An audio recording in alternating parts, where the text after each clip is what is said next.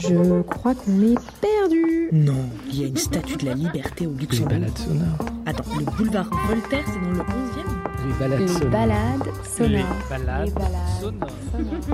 Les balades sonores de My Little Paris. Découvrez le Paris secret raconté par ses habitants. Bonjour, est-ce que vous avez bien dormi? En tout cas, j'espère, parce qu'on va faire une petite balade, et je vous préviens tout de suite, ça risque de grimper un petit peu. Je vous emmène aujourd'hui dans une rue iconique du 5e arrondissement de Paris, la rue Mouffetard, ou la Mouffe, comme on dit ici.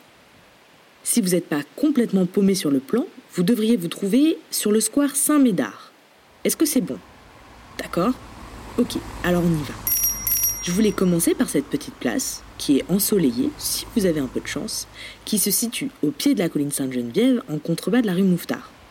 Ici, on est à la limite du 13e arrondissement, puisque vous pouvez apercevoir au loin, très loin, vous voyez à l'horizon du boulevard qui se trouve derrière la fontaine, la place d'Italie. Est-ce que vous la voyez?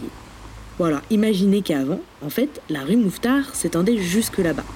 Mais le baron Haussmann est passé par là avec ses travaux de modernisation de la ville de Paris. Et depuis 1870, on a d'un côté l'avenue des Gobelins, qui se trouve derrière la fontaine, et de l'autre la rue Mouffetard, notre petit village au cœur de Paris. Bon, on se concentre sur Saint-Médard. Est-ce que vous voyez l'église? Alors, vous pourrez la découvrir par vous-même, mais en fait, je voudrais vous montrer autre chose. Hop, demi-tour. Au numéro 134 de la rue Mouffetard, pile en face de l'église, on voit une grande façade décorée avec des animaux. Est-ce que vous voyez Il y a des cochons, des sangliers, des biches, des cerfs et des animaux de la basse-cour? Je trouve ça assez original. Et en fait, je me suis renseignée. Il se trouve que vers 1930, le boucher italien Facchetti, qui tenait sa boutique au pied de cet immeuble, voulait se démarquer de la concurrence. En fait, si vous voulez, c'est un peu comme un panneau publicitaire, mais qui a duré plus longtemps. Et sinon, est-ce que vous voyez quelque chose d'autre?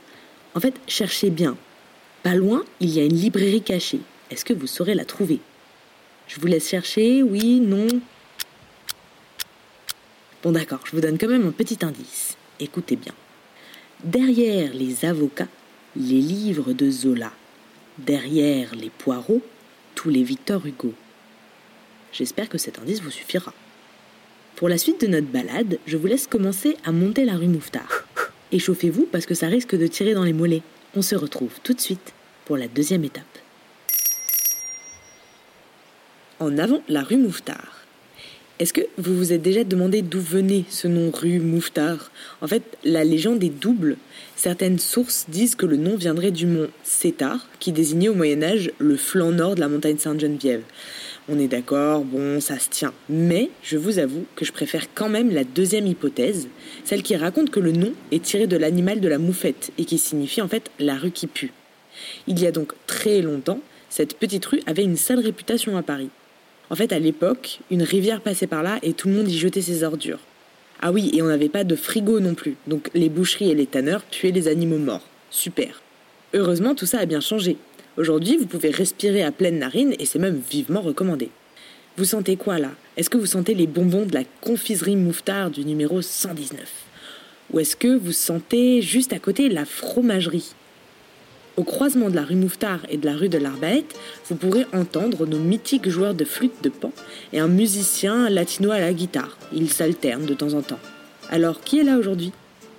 Je vous disais au début de la balade que la rue Mouffetard était très connue. Mais je suis sûre que certains d'entre vous ne me croient pas. Alors on va vérifier ça. Peut-être que vous avez lu, il y a longtemps, le conte de la sorcière de la rue Mouffetard. C'est l'histoire d'une sorcière qui, comme beaucoup de sorcières dans les contes, doit manger une petite fille qui s'appelle Nadia. Et tout le récit a lieu ici, rue Mouffetard. Bon, attendez, c'est pas la seule référence que j'ai. Si je dis je n'aime pas qu'on n'aime pas en parler, même moi j'ai même pas tenté, je n'aime pas qu'on n'aime pas y penser, à notre histoire, rue Mouffetard. Ça vous dit rien? Mais c'est Patrick Bruel, voyons. Bon, d'accord, je vous l'accorde, il chante un tout petit peu mieux que moi. Ben en fait, dans cette chanson appelée Rue Mouffetard, Patrick Bruel raconte un amour perdu et des souvenirs de cet amour-là qui se sont passés ici. Juste pour le plaisir, encore une petite référence de la culture. Au numéro 116 de la rue, le bar Le Verre à pied apparaît dans. Dans. Bah alors Dans le fabuleux destin d'Amélie Poulain. Bon, vous avez compris, on trouve des références à la rue Mouffetard un peu partout dans la culture. On continue notre balade Je vous retrouve pour la troisième étape que vous pouvez commencer un petit peu plus haut, au croisement de la rue Mouffetard, de la rue du Pot de Fer qui sera sur votre gauche et de la rue d'Ortolan sur votre droite. A tout de suite Rebonjour Est-ce que vous êtes essoufflé? Oui Non? Ok. Est-ce que dans votre grimpette, vous avez remarqué au niveau du franc-prix, il y avait un énorme dessin de quilles sur la façade? Oui?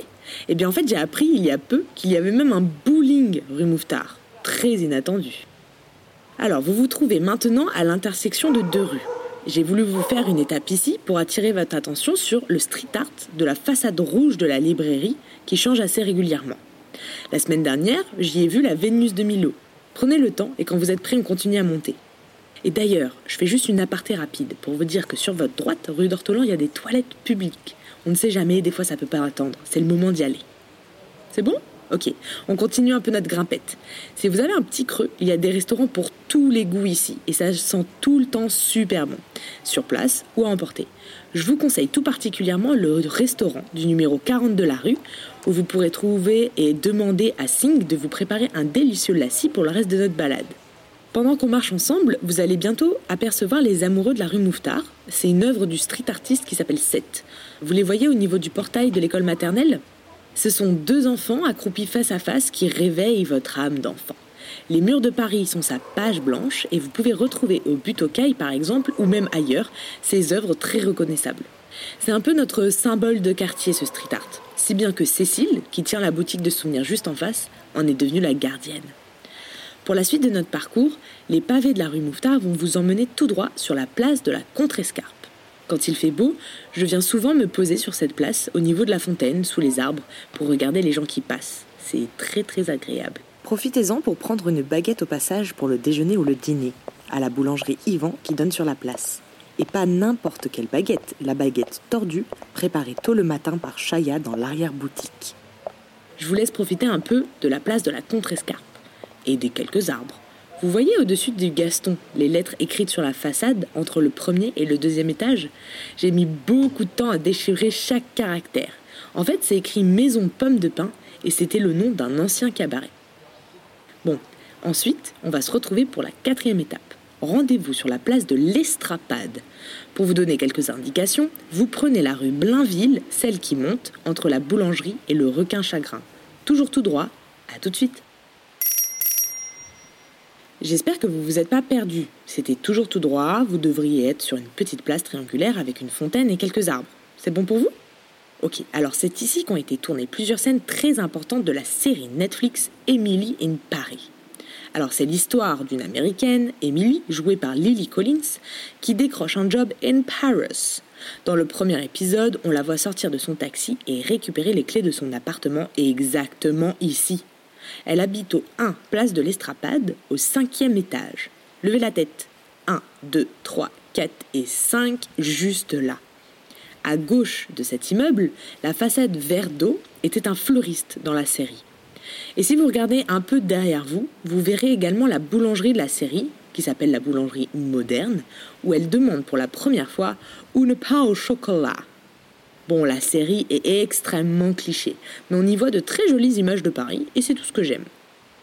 Je vous retrouve juste après pour la dernière étape de notre balade sonore. Je vous invite à passer par la rue Clotaire, celle qui offre une vue magnifique sur le Panthéon. Voilà, juste là, on y va. Bienvenue sur la place du Panthéon. Voici un monument que je ne vous présente pas. Je pense que vous savez, vous connaissez. Le Panthéon aux grands hommes la patrie reconnaissante. Aux femmes aussi, d'ailleurs, puisqu'on trouve ici, depuis peu, cinq caveaux de femmes de la culture française. Simone Veil en est la plus récente, mais est-ce que vous vous souvenez des autres? Je vous guide un peu. Il y a deux femmes de science et deux femmes de la résistance. Alors oui, Marie Curie, d'accord, effectivement, jusqu'ici c'est assez simple. Et les autres? Alors? Sophie Berthelot, épouse d'un chimiste. C'est la première femme à avoir été inhumée au Panthéon, officiellement pour sa vertu conjugale, entre guillemets, mais on sait aujourd'hui qu'elle a largement participé aux recherches scientifiques de son mari. Et nos deux grandes résistantes, qui sont Germaine Tillon et Geneviève de Gaulle Antoniose. C'est bientôt fini, mais moi je dis, vous avez bien mérité un petit café, un petit remontant, n'importe, quelque chose à boire. Longez la bibliothèque Sainte-Geneviève et prenez à gauche au niveau de l'église Saint-Étienne-du-Mont. N'oubliez pas d'ailleurs de tourner la tête en traversant la rue Valette pour entrevoir un petit morceau de Notre-Dame de Paris. Au 47 de la rue de la Montagne Sainte-Geneviève, vous pourrez passer visiter la librairie café Tram où deux gentils libraires vous y attendent. Elles s'appellent toutes les deux Marion. Prenez un café, une part de gâteau du jour et dans l'autre main un livre chopé dans la collection des arts graphiques par exemple. Bonus, si vous avez de la chance, vous pouvez tomber sur un auteur ou un dessinateur qui vous dédicacera son propre livre. Alors ça vous a plu cette petite balade? En tout cas, merci de m'avoir accompagné. Maintenant, vous connaissez mon quartier et je suis bien contente d'en avoir parlé. Je vous souhaite une bonne fin de journée. Au revoir